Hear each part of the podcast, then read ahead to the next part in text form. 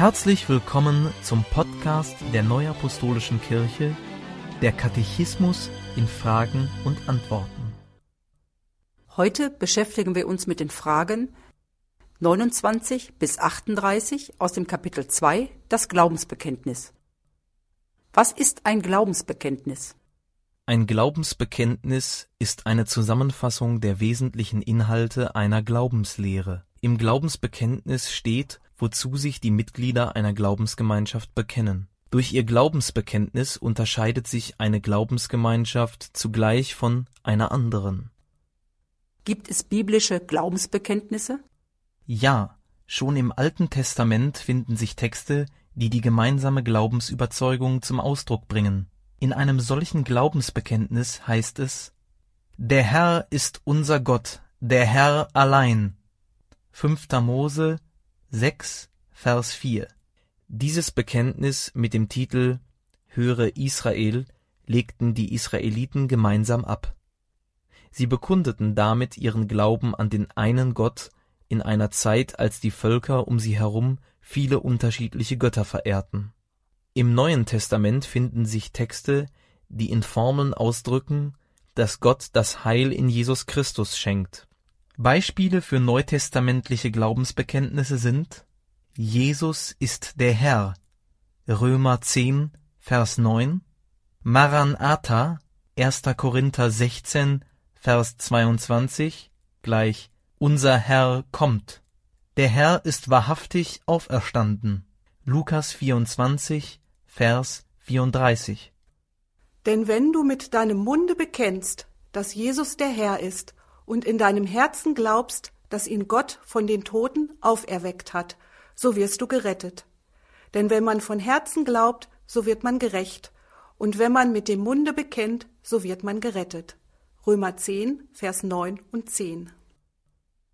Wie entstanden die ersten christlichen Glaubensbekenntnisse? Die ersten christlichen Glaubensbekenntnisse werden altkirchliche Glaubensbekenntnisse genannt. Sie entstanden zwischen dem zweiten und vierten Jahrhundert nach Christus. In dieser Zeit wurden die Lehre von der Dreieinigkeit Gottes und die Lehre vom Wesen Jesu Christi, also von seiner Natur, ausformuliert. Dies war nötig geworden, weil es Streit über Glaubensinhalte gegeben hatte. Zum Beispiel gab es die Meinung, dass Jesus Christus nicht wirklich am Kreuz gestorben und dass er nicht wirklich auferstanden sei. Durch die Glaubensbekenntnisse grenzte man sich von diesen Irrelehren ab. Welche Aussagen wurden Inhalt der christlichen Glaubensbekenntnisse? Entscheidend dafür, ob eine Aussage vom Wesen und Wirken Gottes in die Glaubensbekenntnisse aufgenommen wurde, war ihre Übereinstimmung mit der Lehre Christi und seiner Apostel. Welche sind die wichtigsten altkirchlichen Glaubensbekenntnisse? Die beiden wichtigsten altkirchlichen Glaubensbekenntnisse sind das apostolische Glaubensbekenntnis Apostolicum und das Glaubensbekenntnis von Nicäa Konstantinopel. Das Apostolicum wurde in seinen Grundzügen im zweiten Jahrhundert zusammengestellt und im vierten Jahrhundert leicht ergänzt. Das Glaubensbekenntnis von Nicäa Konstantinopel ist das Ergebnis der Konzile in Nicäa im Jahr 325 nach Christus und in Konstantinopel im Jahr 381 nach Christus. In diesem Glaubensbekenntnis wird vor allem das Bekenntnis zur Dreieinigkeit Gottes festgeschrieben. Wie lautet das Apostolikum? Ich glaube an Gott, den Vater, den Allmächtigen, den Schöpfer des Himmels und der Erde, und an Jesus Christus, seinen eingeborenen Sohn, unsern Herrn, empfangen durch den Heiligen Geist, geboren von der Jungfrau Maria, gelitten unter Pontius Pilatus, gekreuzigt, gestorben und begraben, hinabgestiegen in das Reich des Todes, am dritten Tage auferstanden von den Toten, aufgefahren in den Himmel, er sitzt zur Rechten Gottes, des allmächtigen Vaters, von dort wird er kommen, zu richten die Lebenden und die Toten. Ich glaube an den Heiligen Geist, die heilige, allgemeine, katholische Kirche, Gemeinschaft der Heiligen, Vergebung der Sünden, Auferstehung der Toten und das ewige Leben. Amen. Wie lautet das Glaubensbekenntnis von Nicäa, Konstantinopel? Wir glauben an den einen Gott, den Vater, den Allmächtigen, der alles geschaffen hat, Himmel und Erde, die sichtbare und die unsichtbare Welt, und den einen Herrn, Jesus Christus, Gottes eingeborenen Sohn, aus dem Vater geboren, vor aller Zeit. Gott von Gott, Licht vom Licht, wahrer Gott vom wahren Gott, gezeugt, nicht geschaffen, eines Wesens mit dem Vater. Durch ihn ist alles geschaffen. Für uns Menschen und zu unserem Heil ist er vom Himmel gekommen, hat Fleisch angenommen durch den Heiligen Geist von der Jungfrau Maria und ist Mensch geworden. Er wurde für uns gekreuzigt unter Pontius Pilatus, hat gelitten und ist begraben worden, ist am dritten Tage auferstanden nach der Schrift und aufgefahren in den Himmel. Er sitzt zur Rechten des Vaters und wird wiederkommen in Herrlichkeit, zu richten die Lebenden und die Toten. Seiner Herrschaft wird kein Ende sein. Wir glauben an den Heiligen Geist, der Herr ist und lebendig macht, der aus dem Vater und dem Sohn hervorgeht, der mit dem Vater und dem Sohn angebetet und verherrlicht wird, der gesprochen hat durch die Propheten und die eine heilige, allgemeine, katholische und apostolische Kirche. Wir bekennen die eine Taufe zur Vergebung der Sünden. Wir erwarten die Auferstehung der Toten und das Leben der kommenden Welt. Amen. Welche Bedeutung haben die altkirchlichen Bekenntnisse für die neuapostolische Kirche? Die Lehre der neuapostolischen Kirche beruht auf der Heiligen Schrift. Die altkirchlichen Glaubensbekenntnisse fassen wesentliche Inhalte zusammen, die in der Heiligen Schrift bezeugt werden. Die neuapostolische Kirche bekennt sich zu dem in den beiden altkirchlichen Bekenntnissen formulierten Glauben an den dreieinigen Gott, an Jesus Christus als wahren Gott und wahren Menschen, an Jesu Geburt durch die Jungfrau Maria, an die Sendung des Heiligen Geistes, an die Kirche, die Sakramente, die Erwartung der Wiederkunft Christi und die Auferstehung der Toten.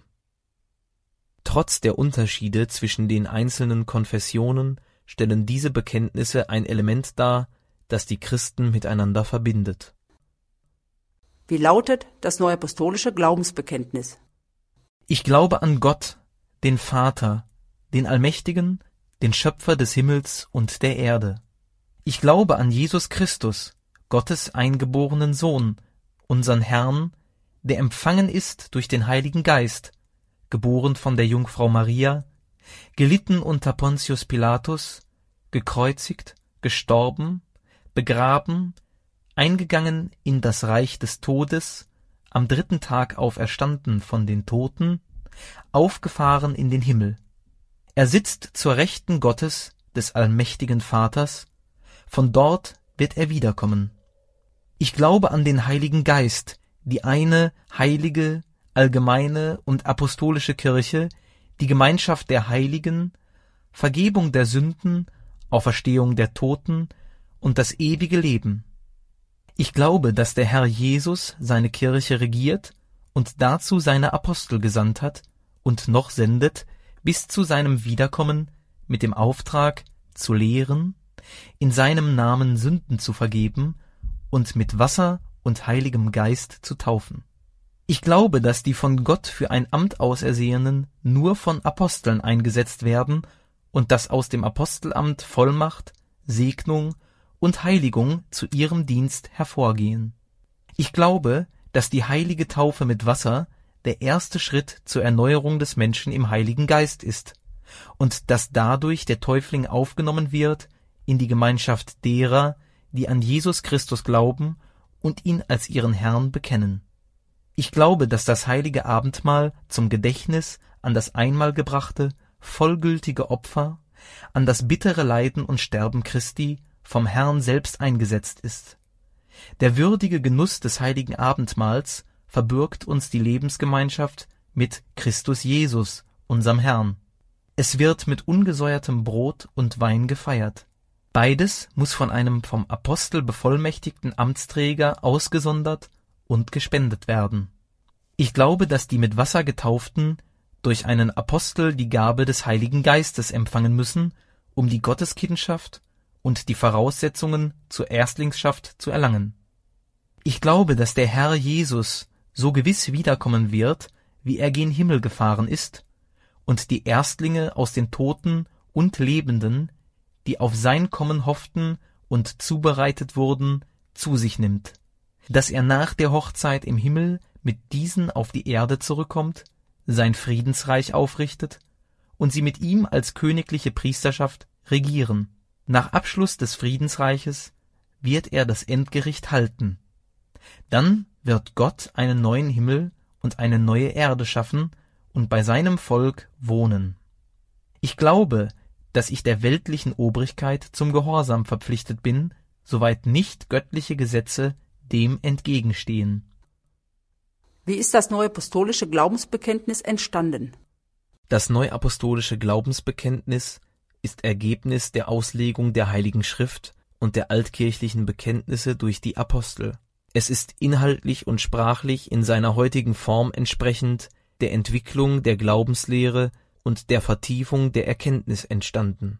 Beim Verfassen war man sich bewusst, Gottes Liebe, Gnade und Allmacht können nicht erschöpfend beschrieben werden. Sie sind immer noch größer als das, was Menschen von ihnen sagen können. Das Glaubensbekenntnis zieht somit keine Grenze, die anderen Christen eine Teilhabe am Heil abspricht. Danke fürs Zuhören und bis zum nächsten Mal. Dies ist ein Podcast-Angebot der Neuapostolischen Kirche. Weitere Informationen finden Sie im Internet unter www.nak.org.